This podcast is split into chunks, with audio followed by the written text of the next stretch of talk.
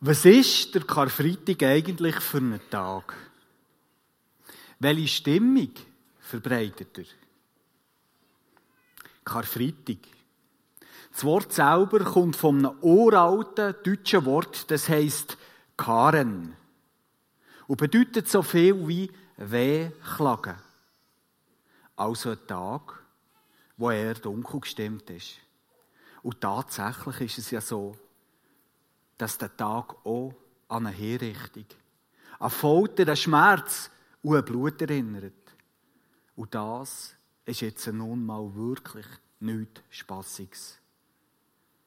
Gerade auch in so bewegten Tagen, wie wir sie jetzt wieder erleben. Und so sehen die Katholiken den Kar Karfreitag als strengen Fastentag. Ein alter Aberglaube sagt, wer heute Fleisch isst, überkommt Werze. An keinem anderen Tag wird so viel Fisch gegessen wie heute. In Irland, dort wo heute die Schweizer Fußballnationalmannschaft ein Länderspiel hat, ist es verboten, heute Alkohol zu trinken. In Irland. Und die Schweizer Supporter in Irland heute, die kein Bier dürfen haben, zu ihrem Fußballmatch. Und in Amerika ist heute die Börse geschlossen. In Amerika. Auf den Philippinen lassen sich Menschen buchstäblich an Kreuz schlagen, für Karfreitag an ihrem Körper nachzuerleben. In Frankreich heisst der Tag Vendredi Saint, Heilige Freitag. Und in England Good Friday oder auch Black Friday. Man kann also wählen. Guten oder schwarzen Freitag. Was ist es für uns? Ist Karfreitag ein guter oder ist es ein schwarzer Tag? Sollen wir heute jubeln oder machen wir gescheiter einen Sornebel? All dem wollen wir heute in den nächsten paar Minuten auf die Spur kommen. Und für das machen wir zusammen eine Zeitreise, die ungefähr 3500 Jahre zurückgeht ins Land Kanaan. Die Menschen, die zu dieser Zeit in diesem Land gelebt haben, haben den Sturmgott Baal verehrt. Sie haben felsenfest daran geglaubt, dass der etwas mit ihrem Wohlergehen hier auf dieser Erde zu tun hat. Dass die Gottheit ihres Leben und ob es ihnen gut geht oder nicht, beeinflusst. Und die Paulspriester im Tempel, die haben die Aufgabe gehabt, zwischen dem Gott und den Menschen zu vermitteln. Und so haben sie genau beobachtet, was um sie herum passiert. Regen war in dieser Gegend zu dieser Zeit das Wichtigste überhaupt. Die Existenz der Menschen hat davon abgehangen, ob es regnen oder nicht. Wenn es nicht ist gekommen, dann war das eine Katastrophe für die Menschen in diesem Land. Und so hat der Priester eines Morgens seine Nase zum Tempel rausgestreckt und was sieht er? Endlich regnet es. Und sofort hat der Priester angefangen zu überlegen, was war gestern?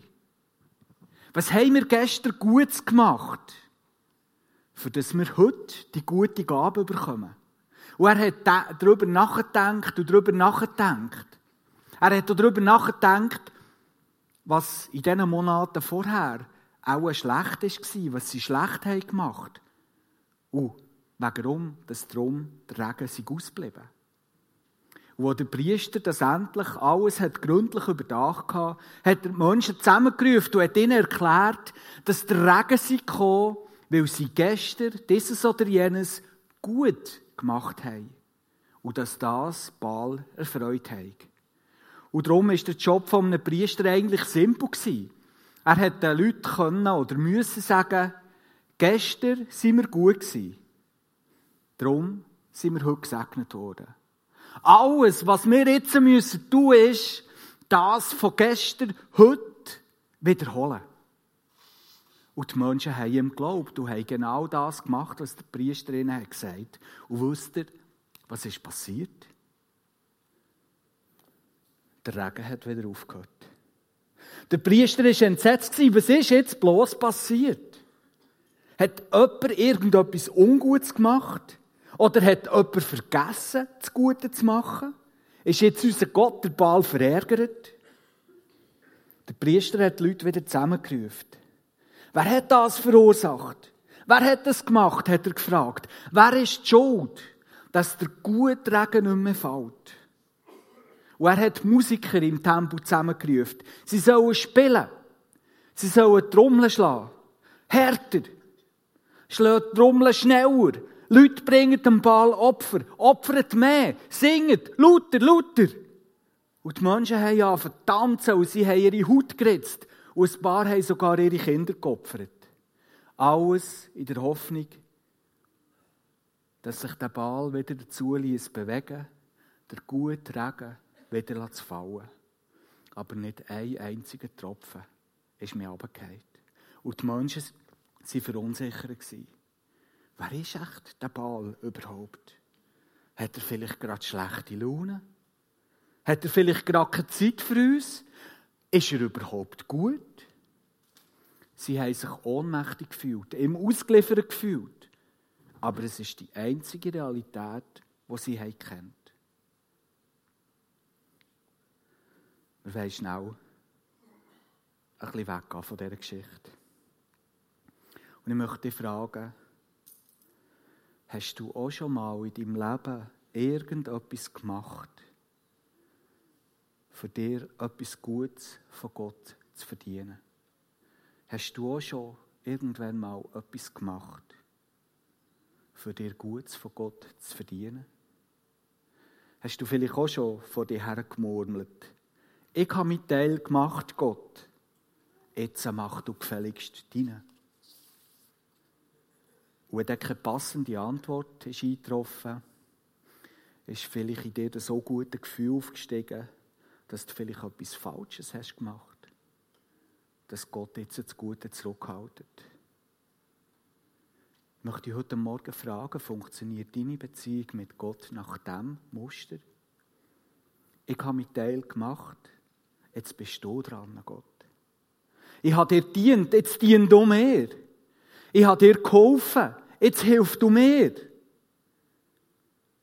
Hast du in deinem Leben, was hast du in deinem Leben schon alles gemacht, um Gutes von Gott zu verdienen?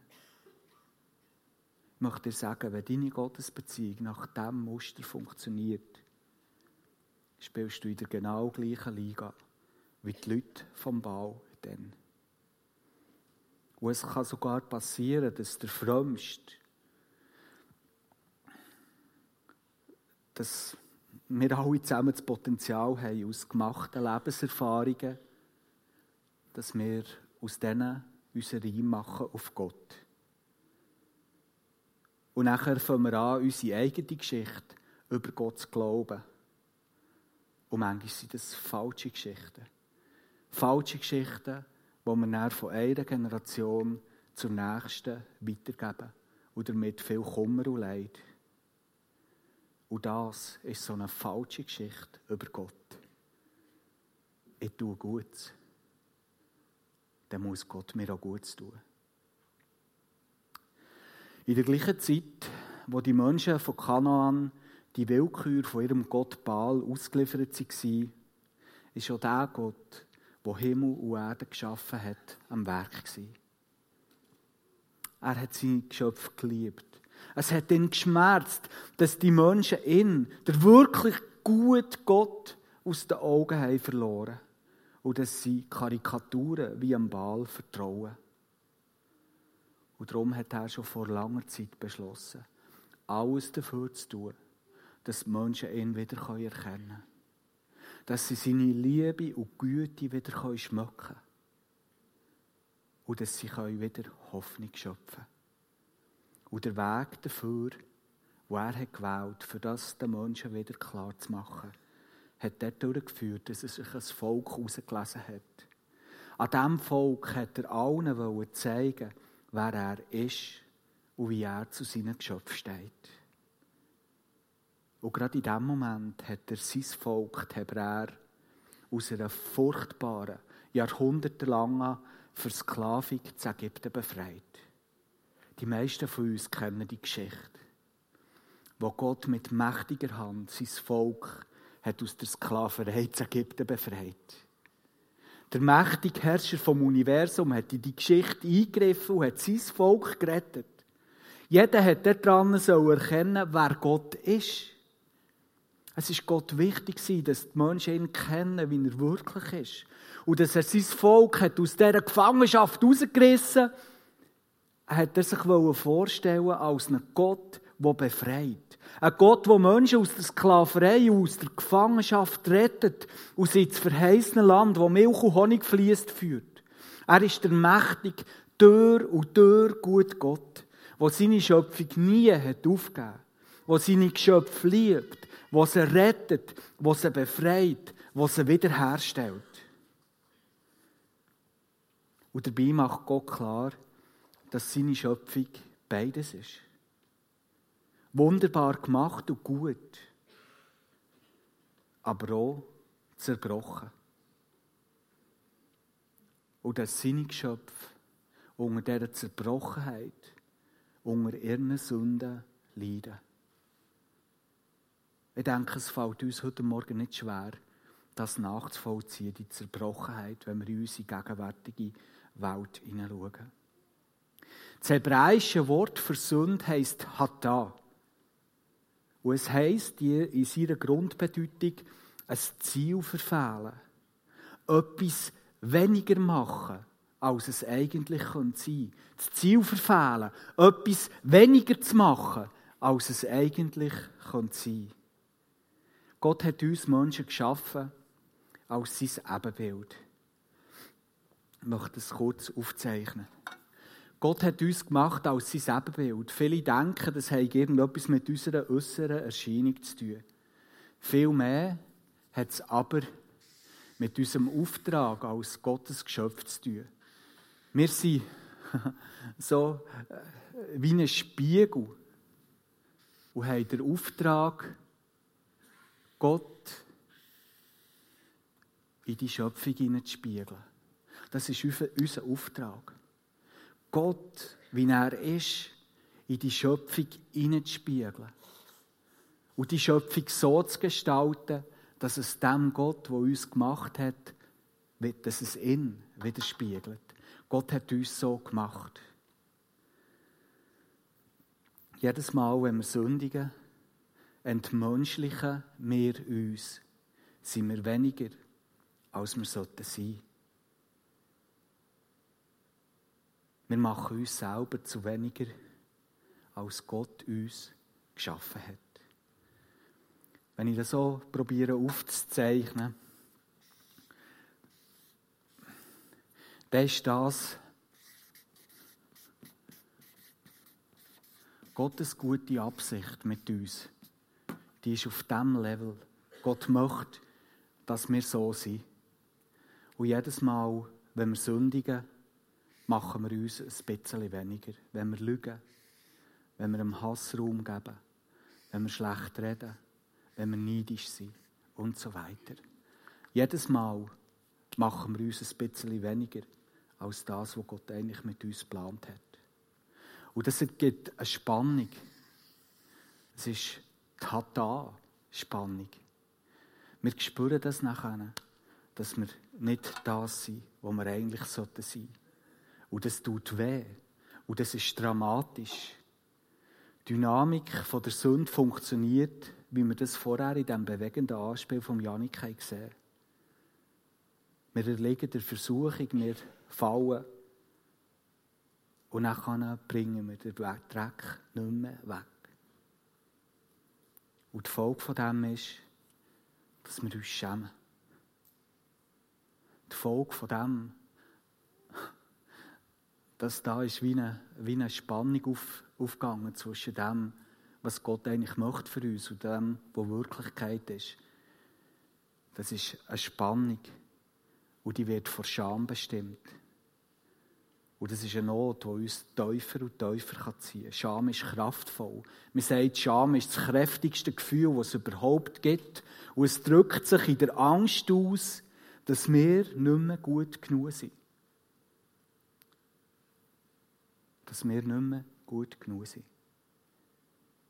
Gott weiß um die Zerstörung, die Sünde anrichtet, um die verheerende Kraft vor Scham. Und darum hat er ein System geschaffen, das es würde erlauben, die Spannung von der Sünde wieder aufzuheben. Und wieder eins zu sein mit dem guten Vater im Himmel. Gott liegt es im Herzen, mit uns Menschen zu kommunizieren, so dass wir ihn verstehen können. Und für das wir ihn verstehen können, knüpft Gott immer wieder, das können wir beobachten in der ganzen Bibel und bis heute, Gott knüpft nicht selten an bekannte Bilder an und füllt die mit einer neuen Bedeutung. Und genau das hat er dort in der Wüste mit dem Volk der Hebräer gemacht. Er hat nämlich das Bild vom Altar genommen. Der Altar ist etwas, das bekannt war, in seinem Volk, aber auch in den Völkern rundherum. Der Altar ist bekannt in dieser Welt als ein Ort, wo sich also das wäre jetzt ein Altar, ein bisschen mit Steinen da, so. Und da hier auf dem Altar, das ist in der Wahrnehmung der Leute von denen der Ort gewesen, wo sich Menschen und Gott getroffen haben. In der Umwelt haben die Menschen ihre Opfer dargebracht. Und Gott war der und ist ihnen dafür gut schuldig. Das Bild haben die Menschen kennt und Gott nimmt es wieder auf. Aber er macht noch etwas anderes. Er macht etwas Neues, etwas Gutes und bringt in das Heil und bringt in das System etwas Überraschendes, Drittes ein. Und davon lesen wir im 3. Mosebuch, Kapitel 1, Vers 2 bis 5. Dort steht, Gott hat, hat gesagt, was sein Volk von jetzt soll machen Wenn jemand von euch dem Herrn ein Opfer darbringen möchte, soll er dafür ein Rind, ein Schaf oder eine Ziege nehmen.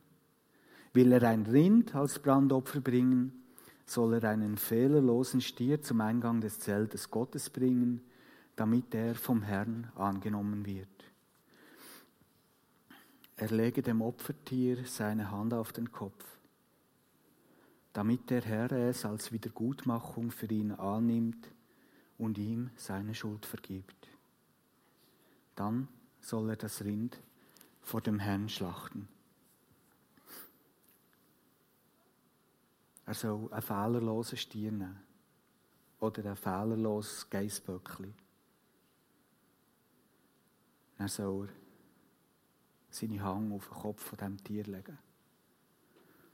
Und das ist ein Zeichen. Es bedeutet, das, was ich muss tragen das lege ich auf das Tier. Und die Leute, die das gemacht haben, die haben das die haben das gespürt an ihren Händen. Das, was krumm ist in ihrem Leben, legen sie mit ihrer Hand auf, auf den Kopf von dem Sündenböckli. Das ist ein Begriff, den wir heute noch kennen. Und nachher haben sie es müssen schlachten. Stell euch mal vor, wie, wie das Volk immer wieder hat, wie miterlebt. Wie sie ihre Schuld loswerden können, indem sie es auf jemand anderes legen können. Gott hat es genauso wollen, dass Menschen das so machen, dass sich das Bild tief, tief einprägt. Und die Opfer sind auch auf dem Altar verbrannt worden. Schmeckt ihr schon, wenn ich euch daran erinnere, wie es jetzt gleich wieder duftet, wenn die Grillsaison ist eröffnet wurde? Der Duft, der hat immer wieder die Zeltstadt der Hebräer durchzogen. Es war ein Duft von der Vergebung und von der Erlösung. Und die Menschen haben genau gewusst, was es bedeutet. Es hat bedeutet, alles ist gut. Meine Schuld ist zahlt. Jemand anderes hat für mich Konsequenzen getragen. Ich bin frei von der Last, von der Sünde und von der Not, von der Scham. Durch das Handeln, durch das Bild hat Gott wirklich den Menschen tief einprägen dass es einen besseren Weg zum Leben gibt. Dass man wieder versöhnt sein kann, dass man eins sein kann mit Gott. nicht durch eigene Leistung, sondern durch Stellvertretung. Das neue System hat aber auch Nachteile gehabt. Es ist einfach furchtbar blutig Eine furchtbar blutige Angelegenheit. Und es hat immer und immer und immer und immer und immer wieder, wieder müssen wiederholt werden. Weil niemand konnte schuldlos über die Erde gehen. Und es hat etwas gekostet. Das beste Tier der Herde. Und das hat immer wieder näher in der Geschichte nachher zu Problemen geführt, weil die Menschen das System der Entschuldigung vor Gott haben billiger machen Sie haben angefangen, blinde, verkrüppelte Tiere zu opfern, weil es sie gereut, ihr das Beste zu geben. Und Gott hat viel mit denen müssen diskutieren und kehren darüber, wie er es eigentlich hätte gemeint. Das neue System, das dort in der Wüste von Gott ist etabliert wurde, ist aber nicht Gottes endgültiger Plan. Nein. Es hat, es hat dazu dient, ein Bild abzugeben, wie einen Schatten vorauszuwerfen auf etwas, das perfekt wird sein. Wo das Problem von der Schuld und der Scham endgültig einisch für immer wird lösen. Und hier, liebe Zuhörer, sind wir bei Karfreitag angelangt. Hier sind wir bei der Geschichte vom Kreuz angekommen. Dort am Kreuz passiert das ultimative Opfer. Im Hebräerbrief Kapitel 10 können wir Folgendes lesen. Gott will, dass wir durch das Opfer des Leibes von Jesus Christus ein für allemal, ein für allemal von jeder, von jeder, von jeder Schuld gereinigt und zu Gottes Eigentum geworden. Sonst steht der Priester Tag für Tag vor dem Altar und bringt Opfer dar, die niemals Sünden wegnehmen können. Christus dagegen brachte sich selbst Gott als ein Sündopfer dar, das für alle Zeit wirksam ist.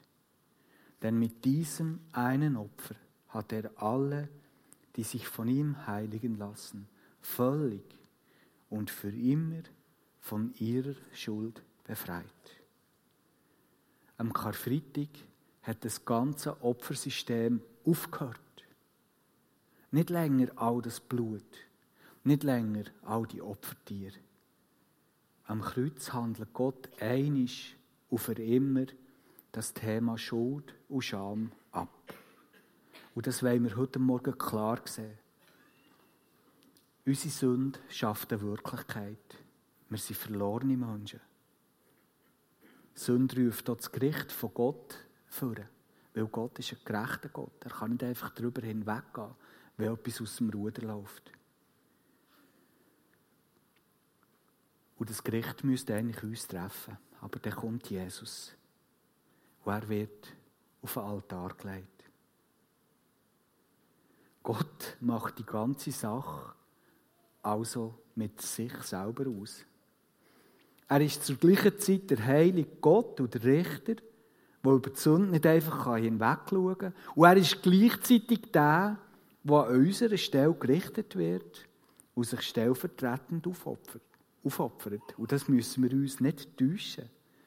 Es ist nicht ein besonders edler Mensch, der an einem wutschnaubenden Gott ein grosses Opfer darbringt, der am Kreuz. Es ist Gott selber, wo sein geliebter Sohn die Folgen der Sünde auf sich nehmen Im Anspiel von Janik haben wir das gesehen. Das Blut, wo Jesus sein Sohn hat vergossen, das ist stärkere Rüstung. Das ist so kräftig, dass es uns wirklich wieder sauber machen kann. Und ganz zum Schluss von seinem irdischen Leben, dort sagt Jesus, es ist vollbracht. Nicht, es ist jetzt fertig, sondern es ist vollbracht. Im Johannesevangelium können wir das lesen. Das sagt Jesus dort als seine letzten Worte am Kreuz. Es ist vollbracht. Gott ist im Ziel. Das Gericht hat stattgefunden. Die Sünde ist besiegt. Das Opfer ist gebracht. Das Schwerste ist gemacht. Und es ist hier am Kreuz gemacht. Für dich und für mich. Und es bedeutet Folgendes. Du bist gut. Du bist gut. Du bist gut in Gottes Augen. Es gibt nichts mehr. Es gibt nichts mehr, was du noch könntest tun, für dir Gottes Liebe zu verdienen. Es gibt nichts mehr, was du könntest tun für Gottes Liebe zu verdienen. Es ist vollbracht. Es ist vollbracht. Kannst du dir vorstellen, wie es wäre, wenn wir das so wirklich richtig würden glauben? Wenn Gott das letzte Wort hätte und nicht die Scham in unserem Leben? Liebe Zuhörer, über was in deinem Leben müsstest du heute ganz dringend aussprechen. Es ist vollbracht. Wo in deinem Leben müsstest du ganz dringend das aussprechen, was längstens Tatsache ist. Es ist vollbracht. Wo müsstest du endlich in Anspruch nehmen, dass Gott dich längstens freigesetzt hat? Gibt es Sachen in deinem Leben, wo du dir selber nicht kannst vergeben Sachen, wo du vielleicht nicht einmal magst daran denken, weil sie so schlimm sind. Weil es der Schamröte auf das Gesicht treibt. Heute am Karfreitag möchte ich dir sagen, lass los, weil es ist vollbracht. Hör auf, dich selber anzuklagen, weil du weisst, Gott klagt dich auch nicht an. Vielleicht tappst du immer wieder in die gleiche Sündenfalle. Vielleicht fühlst du dich wegen dem schuldig, minderwertig. Vielleicht quält dich wegen dem Scham. Vielleicht schaust heute ganz bewusst mal dorthin und proklamierst über dein Leben und über dem unheilvollen Kreislauf, der immer wieder passiert. Es ist vollbracht. Es ist vollbracht. Und ich möchte es hier nicht leichtfertig sagen. Es ist furchtbar, wenn man wie sich gefangen fühlt in Schuld und in Sünde. Aber ich möchte dir das wie sagen, das kann vielleicht ein Weg sein, in die Freiheit. Dass das, was ist passiert, ganz bewusst alle in Anspruch nimmst, dass du dir selber sagst, es ist vollbracht. Es ist vollbracht.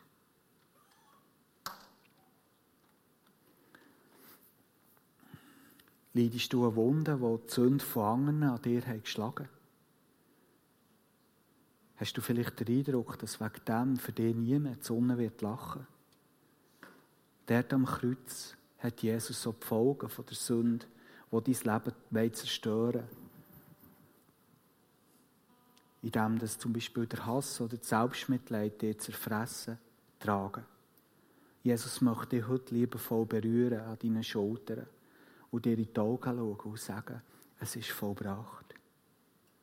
Der Hass muss nicht mehr dein Leben prägen. Das Blut von Jesus ist stärkere Rüstung. Es heilt deine Wunde, es macht dich frei. Es ist vollbracht. Mein lieber Freund, in Gottes Augen bist du gut, längstens gut. Die Rechnung ist schon lang gezahlt. Es ist vollbracht. Es ist vollbracht. Alles wird gut, entspann dich. Wirf dich doch einfach in Gottes Arme, kehr um zu ihm. Dort bist du sicher. Das Einzige, was du machen kannst, ist umkehren und in die Arme von diesem guten Vater fallen. Alles andere hat er gemacht. Du kannst nur so leben, wie das nicht wäre passiert. Ist der Karfreitag jetzt ein guter Freitag oder ist es ein schwarzer Freitag? Sollen wir jetzt trauern oder sollen wir jubeln? Du hast die Wahl. Ich für mich. Ich freue mich heute. Und ich nehme dankbar an, was Jesus für mich hat gemacht hat. Es ist vollbracht. Eins für alle Mal.